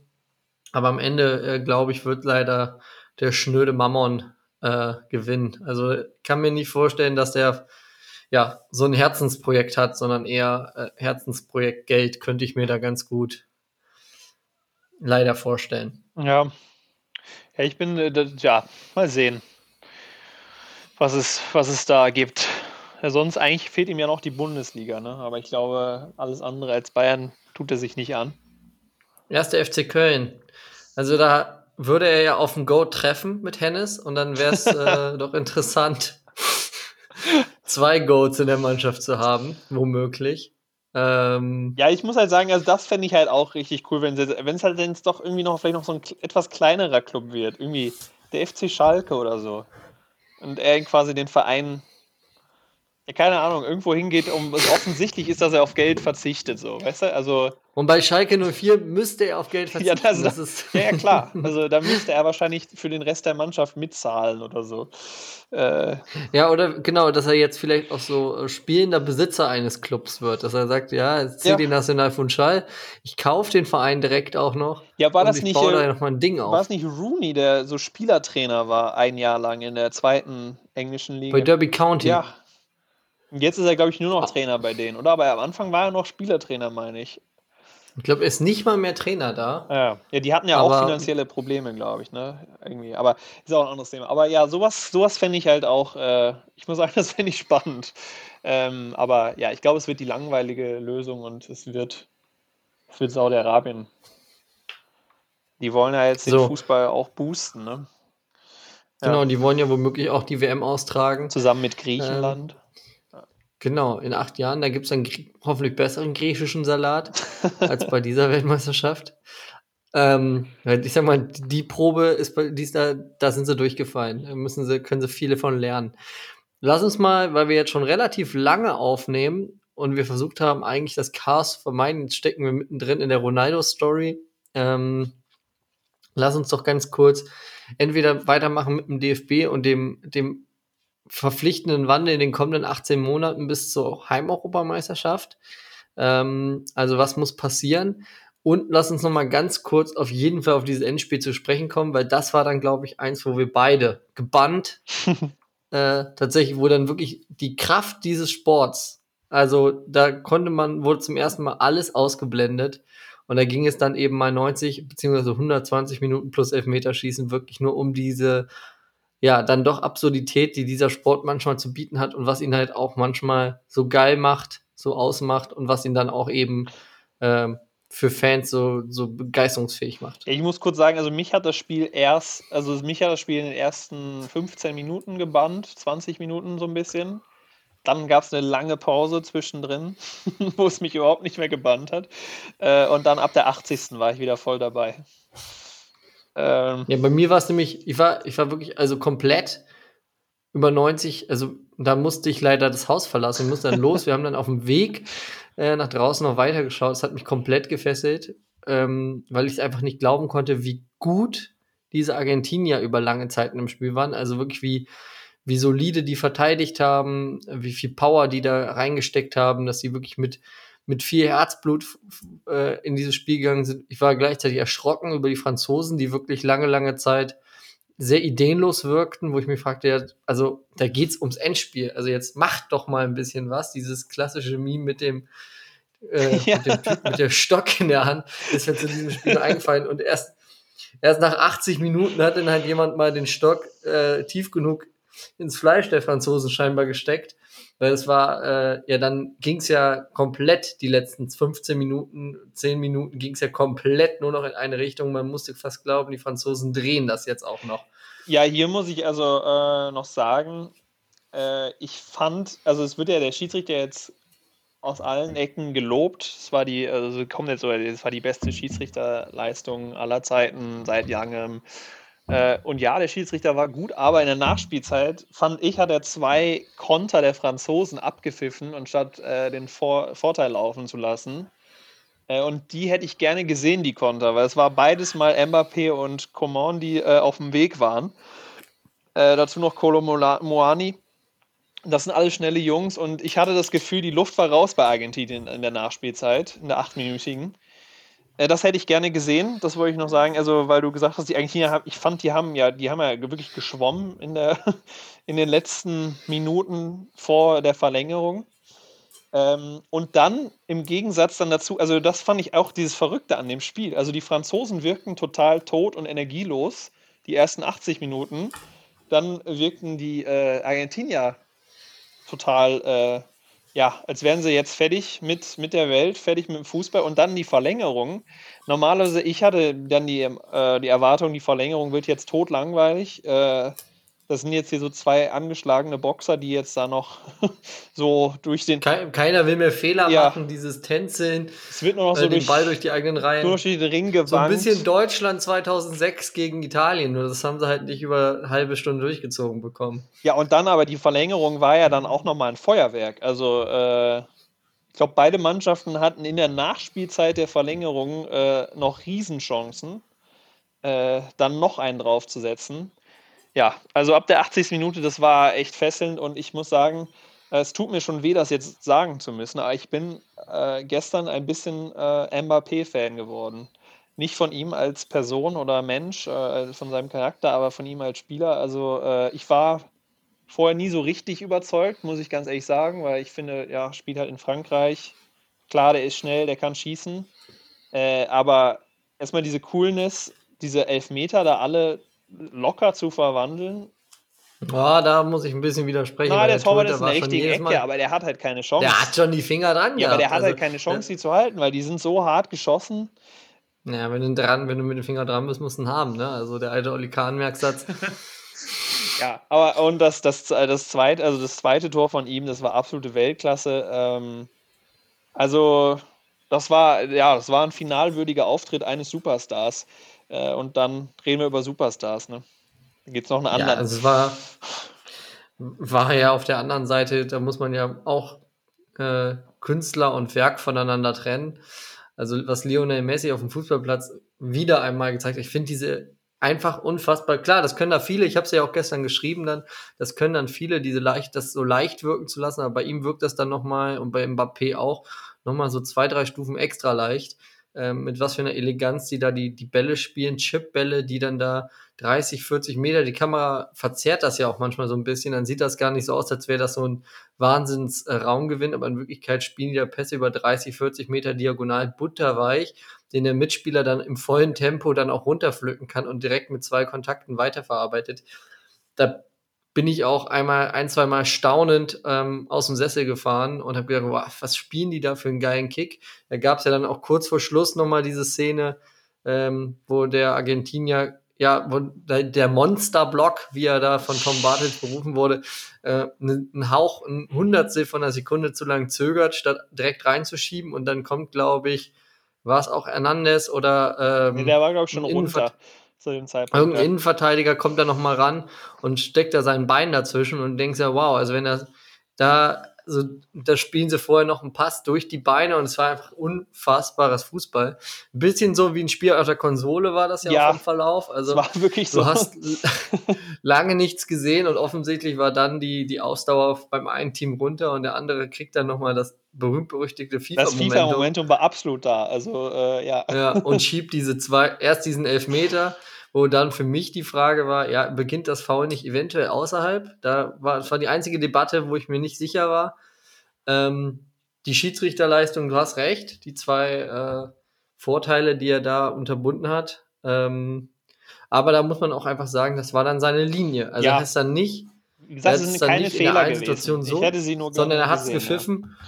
Genau, und er hat natürlich da vielleicht äh, hätte noch mehr Fingerspitzengefühl beweisen können, aber er hat eben nicht willkürlich gepfiffen, sondern es war halt klar nachzuverfolgen. Ich fand auch das Kartengame absolut äh, richtig. Also er hat da es nicht zu einem wirren Kartenfestival wie Holland gegen Argentinien ausarten lassen, hat ja, ganz alle klar sein Lied gelb.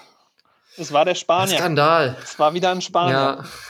Eine gelbe Karte, rote Karte für uns. Ja. Der Elfer, der keiner war. Und das war ja dann auch äh, muss ich ehrlich sagen, ich kannte den Schiedsrichter vorher nicht. Ähm, muss ehrlich sagen, hat da, glaube ich, im Gym ja auch ein, zwei Einheiten eingelegt, um sich auf dem Platz äh, Respekt zu verschaffen. Also meine Güte, ich habe mich so. Ja, die, Ar die, Ärmel, Monster die Ärmel sind gespannt so ein bisschen, ne?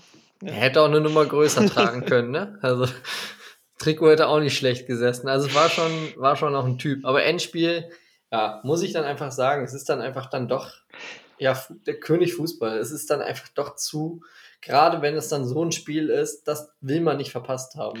Ja, ich muss noch, äh, wenn wir jetzt über die Spieler noch reden, ich finde es ein bisschen schade, er geht ein bisschen unter. Ähm, aber was die Maria in den ersten, ich glaube, 30 Minuten gespielt hat, das war kompletter Wahnsinn. Also der Typ, der hat da wirklich, also den konntest du überhaupt nicht einfangen. Äh, da hat man gemerkt, der hat ja, glaube ich, das ganze Turnier über nur in der Joker-Rolle gespielt weil er irgendwie angeschlagen war, glaube ich, und war damit ja auch nicht so zufrieden. Äh, ja, der hat sich alles, also der, hat der Trainer alles aufgespart für diese 30 Minuten. Und er war ja auch, also hat er das Tor auch gemacht selber und ich glaube, also, ja, das fand ich auf jeden Fall, das war, äh, und auch den Elber rausgeholt, oder? Meine ich, ja. Ja, ja, genau. Er hat sich von Dembele noch treten lassen. Ähm, genau, da, da, geschickt. Also da wollte ich, das wollte ich festhalten äh, und würdigen. Das war eine krasse Leistung vom Mann mit den großen Ohren, äh, Di Maria. Wahrscheinlich ja auch seine letzte WM. Ähm, ja, das wollen wir nochmal ein krasser Auftritt. Ähm, äh, und dann wollte ich dich noch fragen. Du bist ja auch Trainer.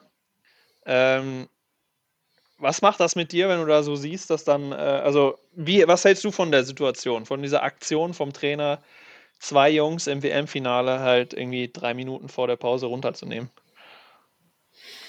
Ja, also das, da haben wir gestern ja schon beide angemerkt, dass wir das überraschend finden, dass das weh.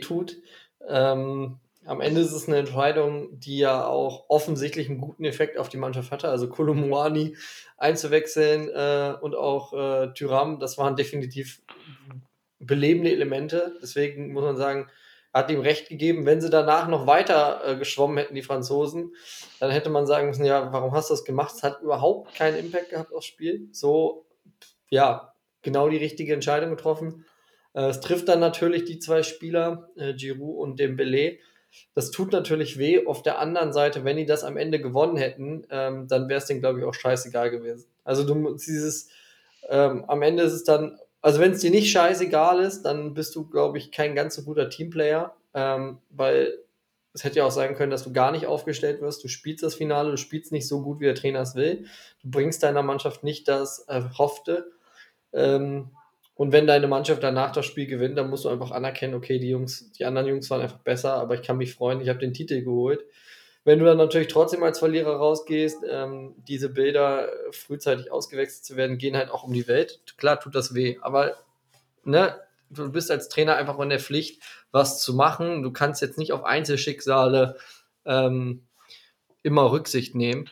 Also dieses, du musst manchmal eben auch, ne, das, klar, du musst ihm das vielleicht im Nachgang auch gut erklären. Ähm, ist die Frage, wie gut du da in der Kommunikation intern bist, was da nicht nach außen dringt.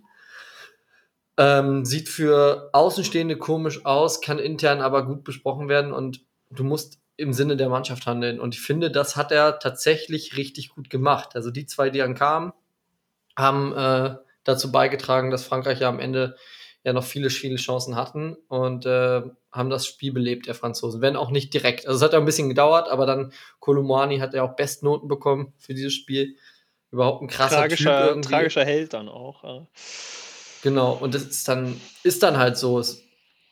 Ja, ich wollte, aber ich, äh, ich habe mich noch nicht ganz äh, gefunden, welche Meinung ich habe, aber er hätte das ja auch einfach in der Pause machen können und dann hätte er quasi, äh, wäre er erst umgangen, die Spieler so dermaßen bloßzustellen. Ja, genau, aber vielleicht war das auch einfach, du musst dann auch sehen, das ist dann vielleicht auch mal ein Signal auch an den Rest der Mannschaft. Ja, und das ja, glaube ich, das, darum das, ging es ihm halt. Also da bin ich, ja, aber ist ja die Frage, ja. Und du hast im Endspiel natürlich auch nur äh, auch nur 90 Minuten, ne? Also du hast und dann ist jede Minute, die du verstreichen lässt, wo du unzufrieden bist mit deiner Mannschaft natürlich äh, eine Minute weniger, die du hast, um das zu ändern. Und dann nimmst du die halt in der 41. raus. Du kriegst noch sieben Minuten Aufschlag. Das ist ja auch ja. typisch diese Weltmeisterschaft gewesen. Ähm, sodass die quasi ja dann äh, ja insgesamt schon elf Minuten auf dem Platz standen und nicht äh, erst nach der Halbzeitpause reingekommen sind. Also ich, klar, das sieht komisch aus, muss er intern, glaube ich, äh, sehr, sehr gut begründen können und mit den Jungs äh, dann einzeln ausmachen. Ähm, da wird man vielleicht auch äh, ein bisschen verhasst werden, aber als Trainer musst du auch, glaube ich, manchmal äh, unangenehm sein und du darfst halt nicht everybody's Darling sein innerhalb des Teams, sondern manchmal musst du eben ja auch Entscheidungen gegen Einzelne treffen, um fürs allgemein wohl äh, zu sorgen. Ja, okay, fand ich, das war auf jeden Fall eine krasse Szene. Ähm, aber ja, ich, also ich, ja, ich habe mich noch nicht ganz äh, entschieden. Ich bin ein bisschen zwiespältig, äh, was ich von der Aktion halte. Ich sag mal so, ich werde nicht der Junge sein wollen, der äh, ausgewechselt worden ist. Ich wäre lieber der, der reingekommen ist. Das ja, ist, das auf äh, jeden Fall.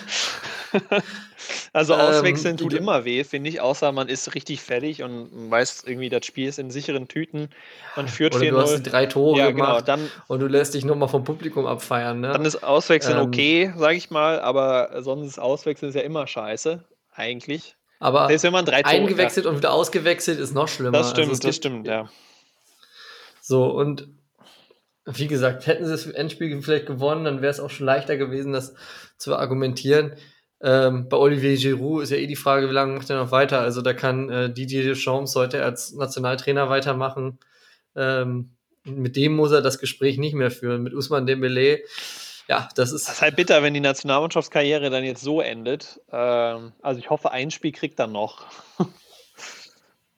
Ja, gut, aber bei Sinedin Sidan ist die Karriere äh, mehr ja, als gut, aber das geendet. war sein eigenes Verschulden. Also äh, da hat er sich nicht im Griff gehabt. Ähm, und Matarazzi, Matarazzo ist ein Arsch.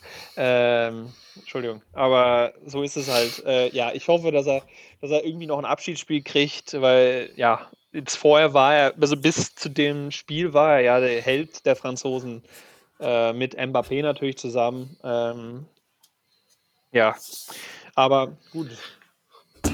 Trotzdem, die Franzosen, äh, das ist schon krass. Also, die spielen wahnsinnig guten Fußball jetzt, bis auf die 80 Minuten im Finale, die ersten. Ähm, und das halt mit einer Truppe, wo eigentlich, sag ich mal, ganz entscheidende Stützen ja der Jahre zuvor im Mittelfeld gefehlt haben. Und dann holen die da einfach ein, ein paar neue Jungs rein. Äh, ich weiß nicht, wie alt Duchameni ist. Äh, den habe ich übrigens schon live im Stadion gesehen, äh, bei Nantes gegen Monaco. Monaco. Ähm, ja, bringen die den einfach rein und der übernimmt dann die Mannschaft und äh, spielt da als, als Taktgeber, als Dirigent im Mittelfeld. Äh, ja, wie Pogba das nicht besser machen könnte. Ähm, ja, ohne Kanté, der ja auch ein wichtiger Spieler eigentlich für, jedes Mannschaft, für jede Mannschaft ist, in der er dabei ist.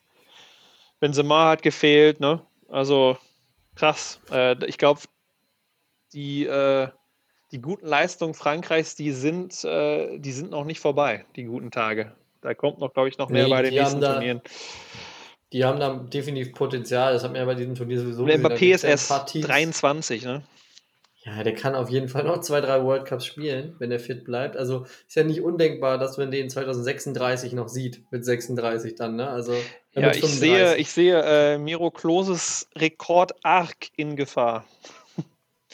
Ja, wenn er so weiter. Ich glaube, er hat jetzt glaub, zwei, schon. Wir müssen, ja, ich meine, der hat ja zwei, zwei Turniere gespielt und zweimal bis ins Finale geschafft.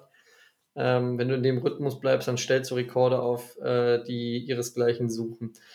Wir sind jetzt schon bei einer Stunde zehn Minuten, also schon ja rekordverdächtig, was auch unsere Längen angeht. Ähm, natürlich anders als beim Franzosen haben wir uns nicht über die meiste Zeit hier nur durchgeschleppt, sondern hier ist nur Feuerwerk.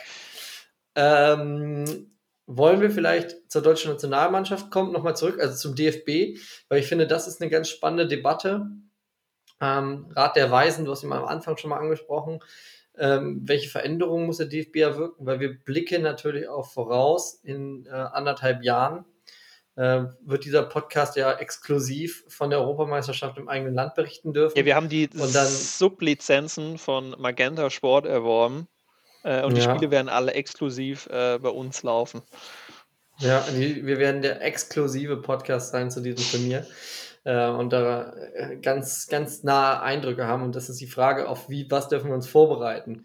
Auf einen DFB, der dann wieder titelreif ist oder eine Nationalmannschaft, ähm, die eine Serie fortsetzt, weil die falschen Schlüsse gezogen werden. Oder alternativ, wir können natürlich auch die Debatte fortführen, ähm, die wir schon im Privaten hatten, ob die argentinischen Spieler sich daneben benommen haben. Ähm, also, das haben sie, da muss, das ist nicht die Debatte. Die Frage ist, ob das ähm, ob dich das, dich hat das überrascht oder sehr äh, geärgert. Mich überrascht sowas halt nicht mehr, aber gut, ich spiele auch in der Kreisliga. ähm, und ich sag mal, wir sind, das, was uns unterscheidet von denen, die da auf dem Platz standen beim Finale, ist, dass wir einfach schlechter kicken können, aber äh, ähnlich primitive Charaktere findest du im unteren Fußball auch. Also das war so. Ja, deswegen müssen Gedanke, wir da auch nicht mehr viel drüber sprechen. Ich, ist jetzt auch, also ich fand einfach, da gab es jetzt durchs ganze Turnier über von der argentinischen Mannschaft besonders sehr viele unsportliche Szenen. Äh, der Torwart zu Recht äh, als Held gefeiert, aber ja, sobald, also die obszöne Penisgeste mit dem Handschuh konntest du dann wahrscheinlich nicht abfeiern. Ja, und ich glaube, der hat irgendwie ein, zwei Mal beim Elfmeterschießen den Ball weggeschossen, sodass der französische Spieler dann den Ball, äh, weiß ich nicht, also klar, alle solche, solche Unsport, also da ist einmal die Balance zwischen äh, Unsportlichkeit und irgendwie, äh, das sind hier richtig super Mindgames, die ein Torwart machen muss, so wie äh, der niederländische Torhüter gegen Costa Rica, glaube ich, damals. Ist halt immer die Frage, ähm, ob, das, ob man das gut findet, ob man das zulässt oder nicht. Ähm, ich finde es extrem unsympathisch. Ähm, die anderen sagen, es ist super schlau. Ja. Aber da, ich glaube, das haben wir jetzt auch schon damit abgefrühstückt. Ähm, ja, ich weiß nicht, äh, DFB kann man natürlich auch mehrere Folgen zu, äh, drüber zu machen. Ähm, ich bin gespannt. Sportlich finde ich, ähm, muss sich eigentlich in dem Sinne nur was ändern, dass jetzt das also Hansi Flick muss sich darauf fokussieren, jetzt da irgendwie wieder einen Kern äh, sich einspielen zu lassen. Und auch wenn das dann vielleicht, vielleicht in der aktuellen Liga oder so, in der Ligaphase irgendwie nicht mehr die besten Spieler oder so sind, vielleicht dann doch wieder ein bisschen mehr darauf beharren, da irgendwie sich einen Kern einspielen zu lassen, gerade in der, in der Verteidigung. Äh, da gab es, glaube ich, also das, das muss ich einfach, glaube ich, ein bisschen einspielen lassen. Ich erinnere mich, bei Deutschland gab es da die Phase, da Arne Friedrich mehrere Jahre lang, glaube ich, als Re äh, Rechts- oder Links Linksverteidiger gespielt. Da war Lahm noch, ich erinnere mich nicht genau, Rechtsverteidiger, glaube ich. Und Lahm hat damals noch auf links gespielt. Ähm, per Mertesacker im Mittelfeld, äh, Metzel, äh, in der Innenverteidigung, Metzel, Metzelda in der Innenverteidigung. Also solche solche Konstrukte, ich glaube, das muss ich erstmal, das muss ich jetzt wieder einspielen. Ähm, da gab es zu viel Wechsel. Äh, und deswegen passt, passt das da hinten nicht so gut. Ja, man muss jetzt nur auf 2012, 2014 dann gucken. Ja, Hummels, ähm, Boateng. Hummel, Hummels, Boateng, Bo Hummels, Boateng, Mertesacker und Hövedes, das waren ja also vier gesetzte Spieler, ähm, die ja sich kannten, die einfach diese Abwehr gut bilden konnten. Und du hast ja dieses Jahr das Gefühl gehabt, ähm, bis zum dritten Gruppenspiel war, war ja nicht ganz sicher, wer spielt wo in der Innenverteidigung oder wer soll in der Kette wo spielen. Ähm, was macht er? Und wieder mal die große Frage, warum nimmst du einen Außenverteidiger Christian Günther mit, wenn du ihn nicht spielen lässt? Also diese. Ja, und also ich weiß nicht, äh, vorher hieß es jetzt, Robin Gosens ist jetzt der neue Mann als Linksverteidiger. Äh, jetzt wurde er gar nicht nominiert. Ähm, auf Rechtsverteidigung, Jonas Hofmann macht das hier super als Rechtsverteidiger. Er kann Rechtsverteidiger spielen. Wird dann, glaube ich, gar nicht eingesetzt. Als Rechtsverteidiger ist er auch eigentlich eher im offensiven Mittelfeld beheimatet, aber er hat das gut gemacht, die Male. Äh, Josua Kimmich spielt super als Rechtsverteidiger, aber er, er hat persönlich, glaube ich, da keinen Bock drauf. Ähm, ja, irgendeiner muss es sich jetzt finden und ich glaube, dann muss man das einfach jetzt mal so ein bisschen durchziehen oder auf jeden Fall, dass sich so ein Gerüst jetzt aufbauen äh, und die Jungs jetzt auch, egal wie es jetzt so in der Liga aussieht, äh, nominieren und dann in den Freundschaftsspielen einsetzen. Ähm, aber dieses, dieses, da, ich habe da keinen Bock drauf, ist für mich ja ehrlich gesagt, also das kannst du machen, wenn du irgendwie zum Freizeitkick gehst, ähm, wo es dir vorübergehend, also hauptsächlich darum gehen muss, dass es dir Spaß macht und dass du da natürlich denkst, ich will auch nie, mich nicht nur auf einer Position wiederfinden, wo ich mich schlecht fühle. Aber wenn du offensichtlich die Fähigkeiten hast, die Position zu spielen. Ähm, ja, und also, also ich, bei Bayern hat er das super gespielt. Äh der Bundestrainer stellt dich da auf. Ich finde immer da auch nochmal dieses einzelne Befindlichkeiten. Also wenn jetzt jeder nur noch da spielen möchte und so spielen möchte, ähm, wie er es schön findet und sich nicht mehr äh, in einer Mannschaft einbringen möchte, ähm, das finde ich schon auch problematisch. Wobei man natürlich auch sagen muss, also eigentlich so diese Doppelsechs, Goretzka, Kimmich, die ist ja auch super eingespielt im Verein und die ist ja auch, sag ich mal, eine der besten zentralen Mittelfeld- Achsen, sage ich mal, die es so gibt im europäischen Fußball. Also das kann ich schon verstehen, dass man das vielleicht nicht auseinanderreißen will, aber Deutschland hat im zentralen Mittelfeld einfach deutlich mehr äh, Optionen, sage ich mal, als als Rechtsverteidiger. Aber ich will jetzt ja auch gar keine Spieler so fest konkret sagen für die jeweiligen Positionen. Äh, ich glaube, Rüdiger sollte gesetzt sein in der Innenverteidigung. Ähm, aber das, das, das ist, glaube ich, eine Sache, die man, die, die, die er bestimmt jetzt auch verfolgen wird äh, in den nächsten äh, Wochen, Monaten, dass man da halt jetzt sich, ja, so eine gewisse, so eine, so eine Formation einspielen lässt. Also ich glaube, dass da so eine gewisse Konstanz reinkommen muss. Ähm, und dann hätte ich jetzt noch eine Frage auch an dich. Was glaubst du, äh, was glaubst du, passiert jetzt auf der Torwartposition? Ja, das ist natürlich jetzt auch eine Geschichte, Manuel Neuer mit der, mit der Verletzung beim Schielunfall. Ähm, also bei der Abwehrkette stimme ich dir erstmal vollkommen zu. Das ist so Punkt eins. Punkt zwei, Torwartdiskussion. Ich finde immer so ein bisschen auch da darfst du nicht außer Acht lassen, dass du da frühzeitig einen, einen Wechsel voranstößt. Ne? Also er ist immer noch ein sehr guter Torwart, hat auch diesmal nicht, nicht äh, schlecht gehalten. Aber auch nicht Weltklasse. Muss, find, auch nicht, auch nicht Weltklasse. Äh, deswegen hat Bastian Schweinsteiger ihn auch nicht äh, zum besten Torhüter des Turniers getitelt, äh, wie 2021 bei der EM.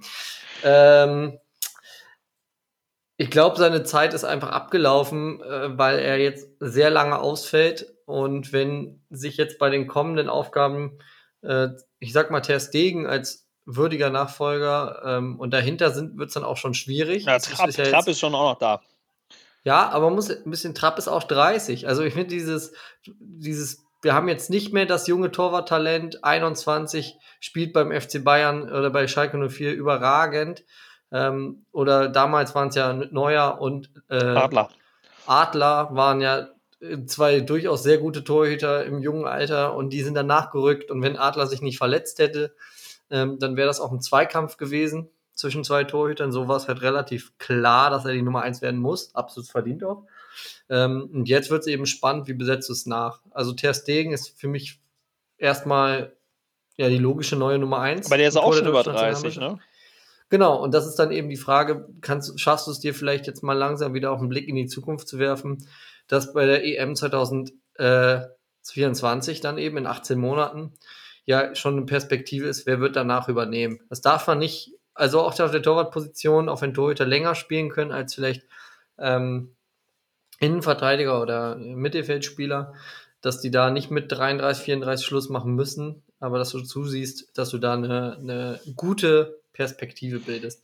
So. Ja, ich würde, ich würde, ich würde mich halt jetzt entscheiden äh, und sagen, also als aus Trainersicht ist halt schwierig, ne, neue abzusägen. Aber ich würde sagen, wir planen wegen der EM und der WM danach äh, jetzt mit einem der beiden Testegen oder Trapp äh, und lassen die jetzt, weiß ich, ein halbes Jahr das äh, ausspielen und dann einigt man sich auf eine Nummer 1 äh, und geht dann die nächsten vier Jahre mit dem Torwart dann als Nummer 1 an.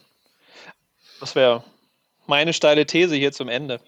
Ähm, äh, also andere Nationen haben das ja einfach äh, immer, haben schon die jungen Torhüter dann und haben sich immer festgelegt auf eine Nummer 1 und äh, du kannst jetzt nicht mit Blick auf die EM 2018, äh, 2024, sorry, äh, das jetzt rauszögern in 18 Monaten. Und das ist natürlich auch wichtig, dass du, wenn du die, und das ist ja irgendwie auch so ein übergeordnetes Ziel, zumal sportlich wieder erfolgreich zu werden, aber auch irgendwie die Fans hinter dieser Mannschaft zu versammeln, dass du dieser Mannschaft ein klares Gesicht gibst. Also ein Kader, mit dem du dich äh, identifizieren kannst, wo du vielleicht schon frühzeitig weißt, das ist der Kern unserer Mannschaft und da ist die Torwartposition ja entscheidend für.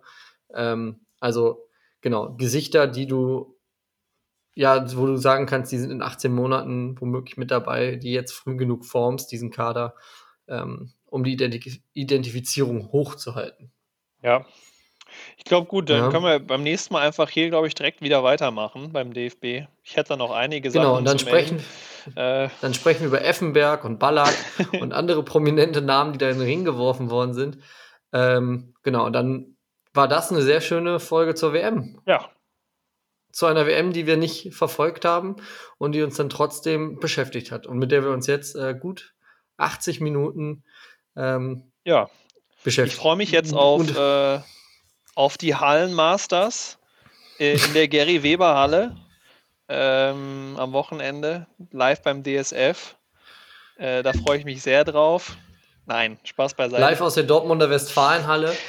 Ähm, da kann ich ja. nur ganz kurz sagen, ich habe, dass unsere Damen von Fortuna Köln tatsächlich bei so einem Hallenturnier waren, ähm, wo dann eine riesige Halle mit äh, Tribünen, also es war wirklich eine, eine ich weiß nicht, ich muss, muss dir die Bilder mal versuchen zu schicken.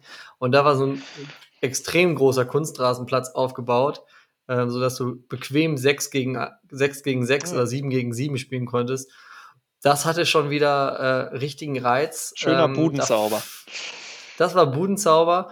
Ähm, und das würde ich mir schon wünschen, wenn es das mal wieder gäbe. Aber es geht ja jetzt direkt weiter, nahtlos weiter mit der Premier League. Nee, nee, nee. jetzt erstmal Carabao Cup heute schon. Heute, nee, morgen, Mittwoch und Don Donnerstag Liverpool gegen Manchester City im Carabao Cup. Geil. Da schalten wir doch ein. Ähm, und dann ab Boxing Day jeden Tag ein Premier League-Spiel, ich glaube, bis zum 1.1. Okay. Wir versuchen natürlich jetzt wieder uns häufiger zu sprechen, Lukas, würde ich sagen. Ja, es gibt ähm, noch einige Themen. Genau, der DFB macht es möglich. Und dann würde ich sagen, war es das für alles ohne Würfel diese Woche. Frohe Weihnachten und, an der äh, Stelle dann. Frohe Weihnachten. Ich hoffe, du wirst reichlich beschenkt. Und dann. Ja, ihr alle auch. Uns beide. Und jetzt gucke ich hier noch. Ja, das Publikum. Ah, danke, ja, danke, danke, ja. danke, danke, danke. Das war's dann. Sehr, sehr Mach's gut. Danke. Ciao.